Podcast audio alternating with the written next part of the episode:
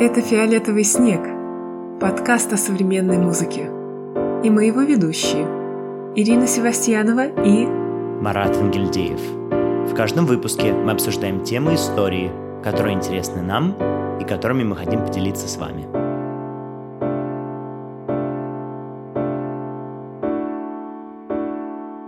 Дорогие слушатели подкаста «Фиолетовый снег», мы вас приветствуем в 21 выпуске. Всем привет, привет, Ира. Привет, слушатели, и привет, Марат. О чем же мы будем говорить сегодня? В нашем 21 выпуске мы будем говорить о взаимосвязи музыки и движения. Да, действительно, мы будем говорить на такую серьезную и очень обширную тему. Наверное, вы сейчас даже не очень понимаете, о чем пойдет речь, но мы постараемся вкратце объяснить. Мы не будем говорить особо о танце, и мы не будем говорить о жесте, потому что движение очень часто запараллелено со словом «жест». Но вот мы решили остановиться на движении, как на такой временной организации музыки. Посмотрим, что из этого получится. Ну что ж, переходим к выпуску. Ну что же, в наших рассуждениях о движении в музыке, мы решили оттолкнуться от такого понятного и, надеюсь, доступного всем элемента, как ритмика, да? Я думаю, что многие из наших слушателей знают, что такое ритмика. Наверное, многие из вас посещали эти уроки ритмики. Я точно помню свои первые занятия. Ира, расскажи нам чуть-чуть об этом феномене. Вообще, откуда возникла ритмика, что это такое и как это связано с движением в музыке? Да, вот я тот редкий человек из музыкантов, у которого не было уроков ритмики, и я очень об этом жалею. Действительно, сейчас в музыкальных школах ну, во многих э, есть такие занятия, как правило, они для маленьких детей в начальных классах, и они выглядят, наверное, как такие классы, где сочетаются движения, какие-то игры, что-то похожее на танцы. И кажется, что это простые такие упражнения, кажется, что они развлекательные, но на самом деле, на, несмотря на всю их простоту, они действительно очень важные, потому что они формируют значимые связи у ребенка, связи между жестом, движением, его телом и слухом. Они действительно очень помогают ребенку при дальнейшем изучении музыки. Я хочу сказать на собственном опыте, что те ученики, которые ходили ко мне и не очень могли даже маршировать под простую музыку после занятий такой легкой ритмикой, которую я проводил с ними, у них улучшалась уже общая вот эта, да, ритмическая составляющая музыкальная. То есть это такой неотъемлемый элемент, который достаточно активно применяется на постсоветском пространстве. То есть сравнивая даже с той же Великобританией, где я нахожусь, я хочу сказать, что ритмика здесь все-таки не является таким краеугольным камнем, и не все дети занимаются ей, да и более того, наверное, не, большинство детей точно ей не занимается. То есть это такая особая дисциплина, и тем, кому повезло, ходить на ритмику, я думаю, у них с музыкальными уже достижениями будет лучше, чем у среднестатистического ребенка. Ну, а вообще, Ира, откуда возникла ритмика, почему она так важна для нашего сегодняшнего выпуска? Да, действительно, ритмика, несмотря на слово, которое связано с ритмом, она, в принципе, изучает вот это движение, э, когда звук изображается телом. И э, ритмику ввел э, такой известный швейцарский композитор, педагог Э, Жак Эмиль Далькросс. Он жил на рубеже 19 и 20 веков, и вот эту систему преподавания ритмики он придумал уже в 20 веке. Он, кстати, был таким плодовитым композитором. У него огромное количество там, инструментальной музыки, есть оперы, балеты. Но вот в какой-то момент он погрузился полностью в эту э, систему, и он начинал с каких-то простых занятий, у него появился небольшой класс, и в конце концов, да, у него даже был свой институт э, музыки и ритма — в котором проходили занятия уже на таком на системном уровне. И это даже были не просто занятия, потому что помимо вот таких классов и упражнений, ученики еще выступали, то есть они показывали вот эти пластические композиции, которые получались на уроках, на концертах и даже, можно сказать, на спектаклях. А, Далькросс работал с художником по свету, они придумали там какую-то уникальную развеску светильников в этом пространстве, где занимались. И свет был неотъемлемым его таким медиумом, и все эти, в общем, спектакли, они были очень красивы, потому что они были со светом, с пластикой, с движением, с музыкой. И ученики, они создавали самые разные композиции, то есть они брали очень сложные даже классические музыкальные произведения и просто иллюстрировали вот именно эту а, ритмическую э, и метрическую составляющую да, в каких-то движениях, перемещениях, шагах, жестах и так далее. Важно сказать, что вот эти все разработки новые, которые происходили на рубеже веков и связаны с периодом модернизма, они, конечно, вот как и в музыке, да, затрагивали движение. И еще одним человеком, который тоже пытался расширить, наверное, границы того, что является, чем может являться танец, это был Рудольф фон Лабен, хореограф известный, исследователь, теоретик, который сильно повлиял тоже на современный танец. Работал он в Германии в начале 20 века и знаменит тем, что придумал несколько таких теоретических концепций, которые до сих пор используются по всему миру. В том числе он создал такую методику анализа движения, да, и собственную систему нотации даже разработал. То есть вот мы много говорили уже в предыдущих эпизодах про то, что есть способ записи музыкальных звуков, но в, каком-то плане для танца не было таких инструментов, да, и вот, естественно, Лабан являлся человеком, который привнес это очень важное составляющее в искусство танца. Вот. Ну и, конечно, еще тут можно вспомнить его такую интересную конструкцию металлическую, если не ошибаюсь. Такой многогранник из 20 э, сторон, в которых можно стать танцору или танцовщице, да, и попробовать посмотреть, какие части пространства и своего тела они не используют. Такая система замера, можно так сказать, да. И это позволяло тоже использовать какие-то новые, да, необычные приемы в танце. Да, вообще с движением, казалось бы, напрямую связан танец, и это действительно так, потому что мы уже много раз говорили о том, что звук, он существует только в пространстве, и мы его как бы даже мыслим только в пространстве. А пространство невозможно без движения, и мы всегда наблюдаем за звуком как бы с точки зрения этого критерия, даже если музыканты сидят просто на сцене, а мы в зрительном зале. Ну да, и это сближает, мне кажется, танец и музыку в том плане, то, что эти оба искусства существуют в прост... во, во времени и в пространстве одновременно. Да, конечно. И тут еще есть такая взаимосвязь. Э, в общем, музыка, она тоже телесна, да, и вот э, именно через ритмику, да, если мы подведем, и через танец, вот э, можно выражать и звук, и жестикулировать, двигаться. И, кстати, звук очень связан с движением. Вот, например, есть такой мой любимый вопрос, который я сама себе задаю. Да. И он звучит так. А почему в немых вот фильмах первых, да, на, на заре кинематографа, э, нужно было приглашать музыкантов, топеров, чтобы они сопровождали эти ленты? Как ты думаешь? Почему, Ира? Я не знаю. Поведай нам. Но мне кажется, именно потому, что вот э, кино — это движение, да, в отличие от живописи, где статичные такие искусства, кино связано с движением, э, с перемещениями, а перемещение невозможно без звука. Даже есть такие исследования, которые показывают, что информация хуже воспринимается без звука визуальная информация хуже воспринимается без звука, чем когда она со звуком. И тем самым я думаю, что пока не изобрели метод э, да, наложения э, звуковой дорожки и э, визуальной дорожки, э, вот эту проблему решали с помощью топеров, то есть чтобы это было достоверно максимально. Но возвращаясь, наверное, к уже музыке более классической, да, тут хочется вспомнить Игоря Стравинского, великого композитора, который своей весной священной полностью поменял представление музыкантов и слушателей о метре и ритме.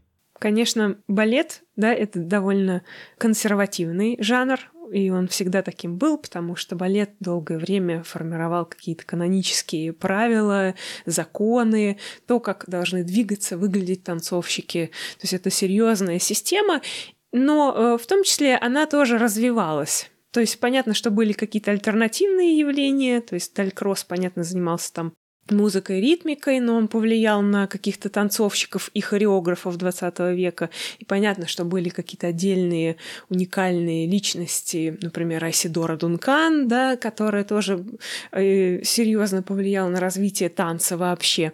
А, но вот такой э, классический балет с хореографами, танцовщиками, он тоже как-то старался себя переосмыслить, и тут нельзя не вспомнить русские сезоны Сергея Дягилева и наверное, квинтэссенция всех этих изменений — это балет «Весна священная». Действительно, мы очень часто, когда говорим про музыку и про преобразование в музыке, да, на рубеже веков, в эпоху модернизма, мы часто говорим про тональности, да, про звукоряд, про то, какие ноты, скажем так, выбирали композиторы, как они их устраивали, да, во временном континууме. Но дело в том, то, что, да, наверное, Игоря Стравинского и «Весны священной» композиторы так осознанно не подходили к параметру ритма и метра. А, собственно, что случилось в «Весне священной»? Стравинский, в отличие от своих предшественников, э, композиторов, он не использовал симметричные фразы. То есть музыка обычно строится по таким принципам, что мы используем какие-то простые цифры, бинарные обычно 2, 4, 8, 16 для организации э, звукового материала. И почему мы так любим эти цифры? Потому что они нам дают какое-то представление о том, что будет дальше. То есть они нам дают какую-то такую ориентир, который мы можем использовать в том числе в танце. Да? Когда мы танцуем, мы знаем, что в конце фразы можно передохнуть, поклониться, поклониться. И это являлось таким образующим да, структурным элементом в музыке до Стравинского. И, допустим, многие музыкальные формы, они произошли именно от танцев. Вот всякие алиманды, куранты, сюиты э, барочные, да, например, которые писал Бах, они тоже произошли от танцев, поэтому они удобные для движений. Ну, наверное, тут можно, в принципе, сказать, что как бы танец обычно зависит от музыки, потому что мы танцуем под музыку. Наверное, были танцы без музыки, я не удивлюсь, что такие тоже были, но все-таки в основном мы танцуем под музыку, поэтому, конечно, взаимосвязь танца классического и традиционного с музыкой, она очень велика. Но возвращаясь к Стравинскому, он в «Весне священной» начал экспериментировать с акцентами, с какими-то сбивками, с какими-то нестандартными цифрами, да, которые образовывали уже фразы, к которым ухо не было готово. И, соответственно, танцоры должны были адаптироваться под это и придумывать какую-то хореографию и движения, которые способствовали бы раскрытию вот этого образа, какого-то даже, может быть, дикого, да, потому что «Весна священная» все-таки основывалась на, на фольклорном материале, который Стравинский использовал. Ну да, либо он делал вид, что использовал. Да, действительно, до Стравинского композиторы, они как бы старались фольклорную музыку вставить в рамки классической такой традиции, канонов, вот этих симметричных структур, о которых мы уже говорили. А Стравинский, он эти правила стал избегать. Ну, э, он был не первым, кто так делал, но вот, наверное, «Весна священная» — это вот квинтэссенция э, эти, всех этих приемов и того, как удачно это все воплотилось в жизнь. Действительно. И после этого очень много композиторов уже основывались на вот этих наработках и достижениях Стравинского и стали рассматривать ритм и метр как полноценный материал композиторский, да, потому что до этого он все-таки был чем-то более интуитивным, не существовало каких-то строгих правил использования этого материала. А после Стравинского уже, конечно, композиторы стали более ответственны и более осознанно подходить к выбору вот этих параметров. Если мы все-таки вернемся к весне священной, то тут важно сказать, что хореограф Вацлав Нижинский, который работал со Стравинским, да, он старался э, все эти движения и жесты исполнителей как бы синхронизировать с музыкой, чтобы звуковые события совпадали с визуальными. А в 20 веке происходит уже переосмысление этой концепции, да, когда синхронизируются аудиальное и визуальное. И, наверное, самый яркий пример тут — это Кейдж и Каннингем, да, композитор, без которого не обходится ни единый выпуск подкаста «Фиолетовый снег». Действительно, Кейдж и Каннингем — известная пара во всех смыслах слова, в том числе творческая пара, которые начали работать еще в 40-х годах и до самой смерти Кейджа в 92-м, то есть 52 года длился этот такой творческий дуэт. Познакомились они в Сиэтле, когда Кейдж работал концертмейстером и подыгрывал танцовщикам. Они оба увлекались Востоком.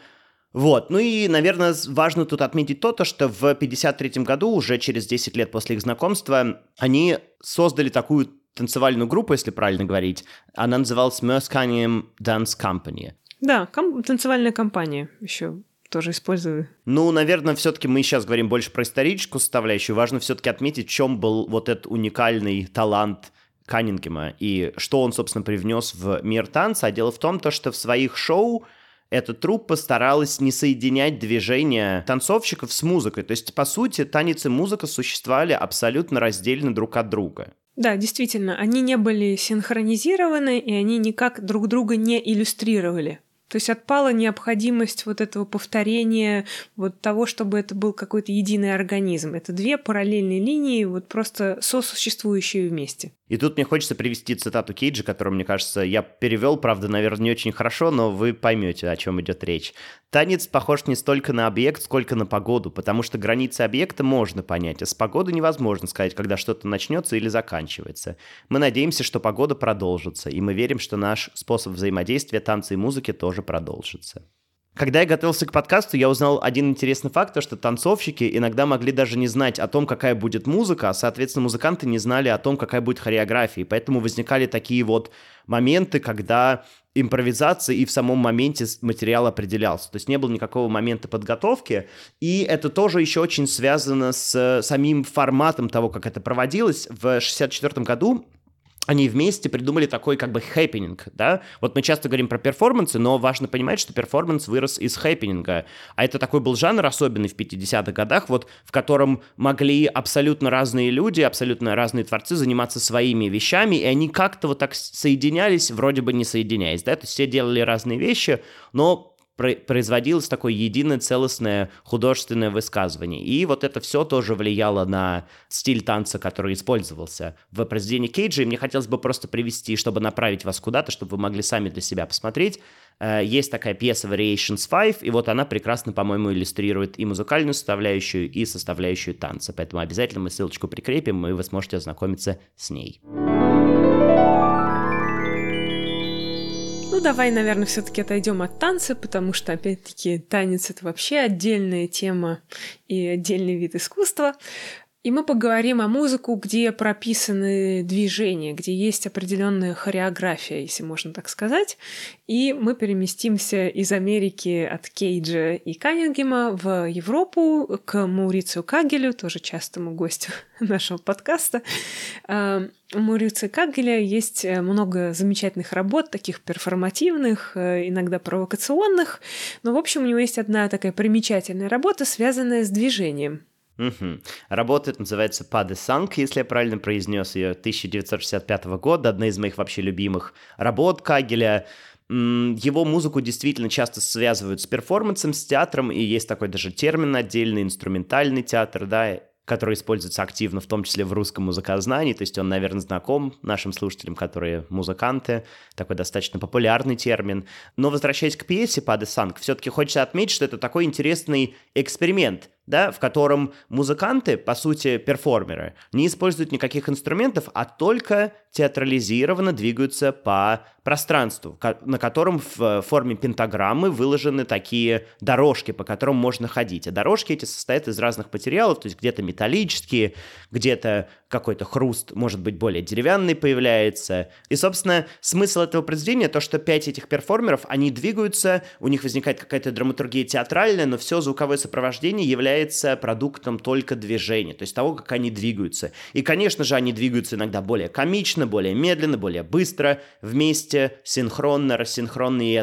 и, и от этого, собственно, возникает вот такая интересная музыкальная ткань. А, и существует еще одна похожая как бы по устройству пьеса, ее автор Винка Глобакар.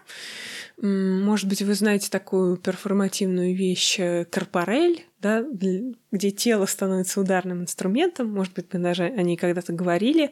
Но, в общем, у Винка Глобакара есть еще такая пьеса «Ла Ронде», то есть «Круг», и музыканты там действительно стоят в кругу. Это музыканты, у которых такие переносные инструменты, то есть пианисты не могут участвовать в этом произведении. Как всегда нас пианистов обделяют, ну ладно. Для вас и так много всего написано.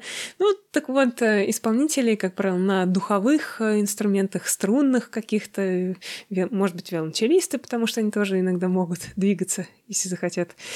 В общем, они стоят в кругу, и они передают э, друг другу разные звуки. И тут как бы тоже есть движение заключается в том, что ты передаешь другому участнику этой пьесы, этой игры э, свой звук, а у него есть какое-то тоже задание, и он его постоянно видоизменяет. И, то есть это тоже такая подвижная штука, которая очень интересна и, мне кажется, очень хороша для еще молодых исполнителей, потому что она развивает вот эти навыки слушания другого и вообще такого ну, ансамблю, что ли, исполнительство, когда ты, во-первых, слушаешь своих партнеров, а во-вторых, ты реагируешь на действия. То есть что можно подытожить в этом сегменте? То, что, конечно же, движение стало проникать в современную музыку и стало использоваться композиторами всеми по-разному.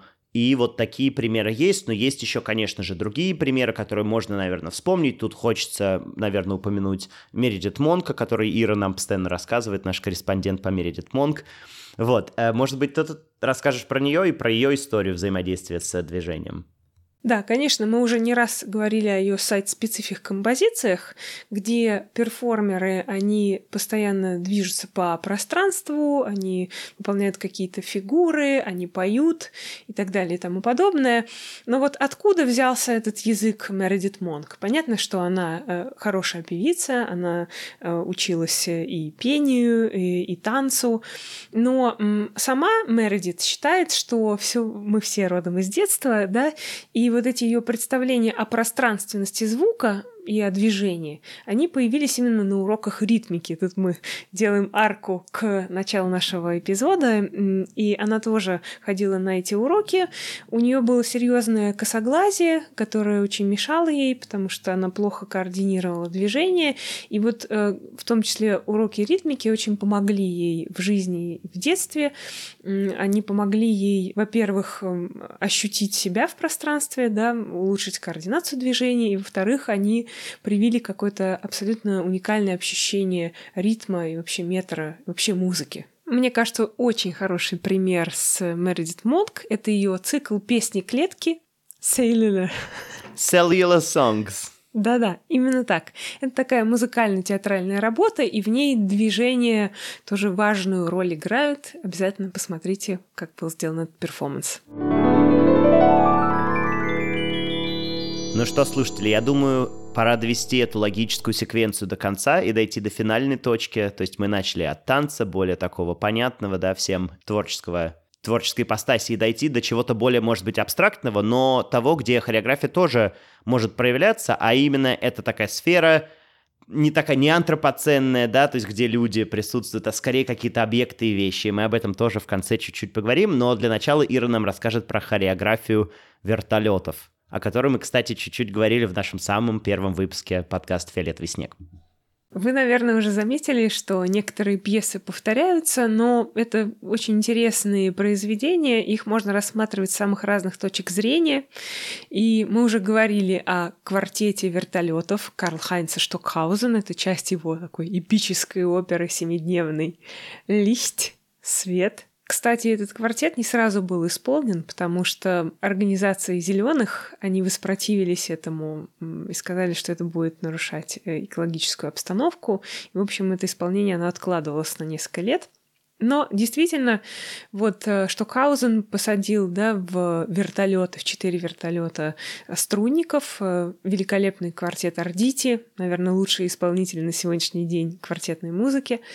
И они играли, а вертолеты в это время взлетали. И, в общем, это тоже продолжение такого движения, когда и звук движется, и источник звука удаляется, приближается, и вообще это какая-то музыка, существующая уже в других медиумах. То есть вертолетах на огромном расстоянии мы даже, наверное, еще не понимаем, как ее можно э, воспринимать правильно потому что это как, наверное, со Скрябиным, который вот зародил какие-то идеи, да, восприятия там музыки и света или музыки и цвета. А вот воплотить их с точки зрения технологий мы смогли уже ближе к концу 20 века, я имею в виду мы, человечество. И вот то же самое со Штоккаузеном, да, это какая-то э, какая ниточка в новые измерения, такое технологическое, это уход от человека как такового. И, наверное, это произведение его еще переоткроют через некоторое время. Как ты думаешь? Да, я с тобой, конечно же, согласен, и все-таки возвращаясь к нашей магистральной теме, да, теме движения, она здесь очень ярко прослеживается, в том числе вот из-за той хореографии вертолетов, которые присутствуют, но действительно, ты уже упомянула, теперь оно происходит не с помощью живых акторов, не с помощью людей, а с помощью объектов, наверное, в данном случае, если так вот сконцентрировать внимание на этом. И это, мне кажется, вообще отражает интерес, возрастающий к объектно-ориентированной антологии, простите, что я такими терминами бросаюсь, то есть таким философским течением, где как бы уже человек не является центром всего, что происходит, а мы стараемся обращать больше внимания на вещи как таковые, на взаимосвязи между вещами без нашего человеческого фактора. И тут мне вспоминается еще один пример, очень популярный, популярный и в русскоязычном контексте, не очень популярный, кстати, в Великобритании. Это композитор немецкий, дирижер, режиссер музыкального театра Хайнер Гёбельс, с которым я недавно, кстати, познакомился, и я об этом тоже чуть-чуть расскажу. Он является абсолютно феноменальной такой фигурой, потому что ну, начнем вообще с моих личностных, да, чувств касательно этого человека. Я сходил недавно на одну его пьесу, и, наверное, это был один из самых лучших концертов современной музыки вообще, на которых я бывал когда-либо. Поэтому для меня это сразу было такое попадание в точку, и я понял, что этот человек действительно очень-очень талантливый творец. Да, я тоже абсолютный фанат Хайнера Гёббельса. Я обожаю его спектакли и вообще музыкальные произведения. И я обожаю его еще тексты. Они, к счастью, переведены на русский язык, поэтому вы спрашиваете, что прочесть на русском. Вот тексты Хайнера Гёббельса обязательно к прочтению всем, кто интересуется вообще современной культурой. И, наверное, важно отметить, что Хайнер Гёббельс еще отличный куратор, менеджер. Он даже руководил Рурской триеннале. Это один из самых известных фестивалей современного искусства, театра. Вообще там объединяются разные виды искусств. И в том числе он предложил очень много новых решений для такой триеннале, и эти принципы, принципы его работы, они актуальны до сих пор, и кураторы э, во многих странах ориентируются именно на него. Ну что же, чтобы дать вам более какое-то конкретное представление о том, кто такой Хайнер Гёббельс, мне хотелось бы рассказать о его пьесе, достаточно известной, которая называется «Вещь Штифтера» или «Штифтес Dinge». Примечательная черта этой пьесы то, то, что в ней отсутствуют какие-либо перформеры. То есть это такой перформанс для вещей, для роялей, но в нем отсутствуют э, люди. Вдохновился Гёббельс книгами австрийского писателя, поэта и художника Штифтера, и отсюда, собственно, и берется название пьесы э, Адальберта Штифтера, который работал в XIX веке. Он знаменит тем, что очень красочно всегда описывал окружающий мир и природу, и в каком-то смысле эта идея привлекла Гёббельса, и он решил попытаться перенести вот это красочное описание природы, но в условия такого индустриального пространства 21 века, такой коробки, в которой происходило и первое вот это выступление.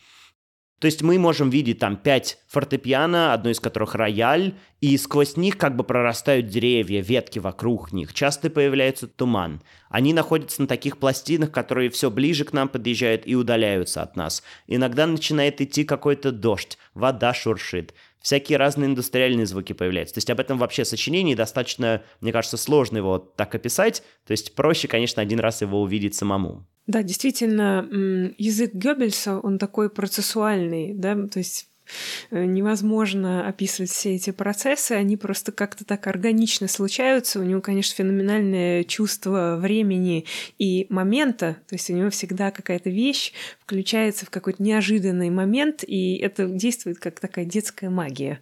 То есть они действительно каким-то волшебным воздействием, например, на меня. Не знаю, как на тебя обладают эти вещи. Абсолютно так же, потому что оторваться от этого просто невозможно, и это очень-очень интересно, и звуковой мир достаточно разнообразный, разнообразный. Мы можем слышать голоса Малькома Экс, Клауда Леви Штрауса, кого только там нет собственно. То есть это такое соеди... Gesamtkunstwerk, как бы мы выразились в предыдущих наших эпизодах. Э, иногда даже итальянские концерты Баха, по-моему, там тоже слышны. То есть это такое очень интересное сочетание всего, что только можно. Но возвращаясь все-таки к теме движения, мне хотелось бы отметить, что несмотря на то, то что в этой работе нет перформеров, да, людей, которые могли бы двигаться куда-то или тут производилось бы какое-либо движение, все равно движение присутствует.